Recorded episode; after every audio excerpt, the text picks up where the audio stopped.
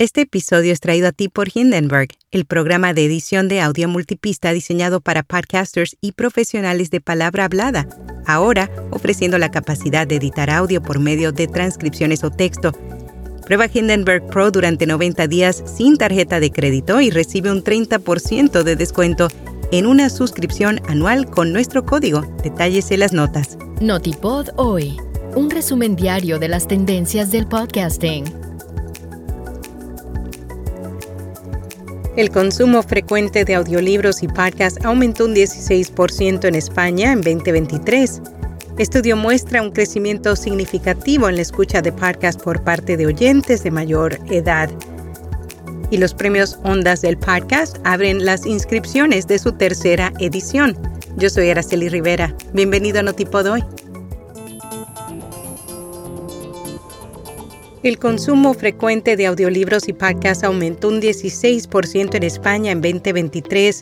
La plataforma de entretenimiento Audible recientemente presentó en Madrid su estudio Audible Compass 2023, el cual señala que la mitad de los españoles escucha al menos una vez al mes un audiolibro o un podcast, mientras que el 77% asegura que ha escuchado un audiolibro o un podcast en el último año lo que supone un incremento del 4% en comparación con 2022.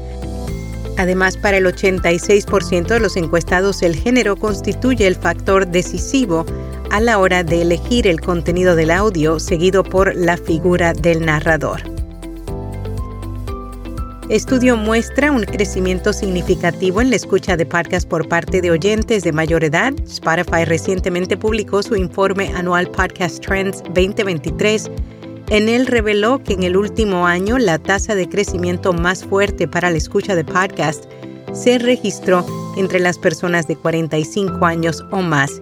En Estados Unidos informa un aumento del 50% en la escucha de podcast entre este grupo de edad y los usuarios de 65 años o más casi igualan esa cifra con un crecimiento del 49% respecto al año anterior. El último boletín informativo de The Verge analizó cómo las nuevas reglas de inteligencia artificial de YouTube afectarán o no al podcasting.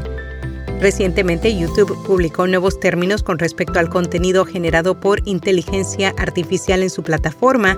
La compañía está creando un sistema de dos niveles en la forma en que modera dicho contenido.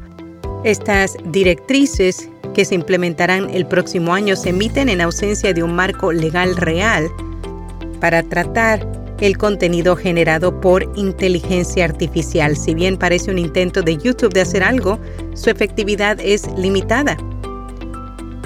Aseguran que cuantas menos palabras contenga el texto de un anuncio de audio, mayor será su eficacia. Un nuevo estudio realizado por Audio Tracks y Color Text indica que la cantidad de palabras expresadas por minuto tiene un gran impacto en la efectividad de los anuncios de audio, haciendo que destaquen por cada 10 palabras por minuto eliminadas de un anuncio, se puede esperar que su prominencia aumente en un 1%.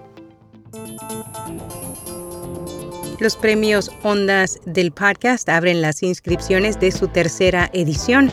Prisa Audio y la cadena SER, organizadores de la premiación dedicada exclusivamente al mundo hispanohablante, anunciaron que ya estaba abierto el periodo de inscripción los galardones se dividirán una vez más en tres ámbitos, general, específica y especiales. El proceso estará abierto hasta el 31 de diciembre a través de la web podcast.premiosondas.com. En podcast recomendado, Para de mamar, bebé de luz. Un programa de autoayuda en el que Daniela Correa comparte herramientas para que obtengas una vida sin límites. Y hasta aquí no tipo de hoy.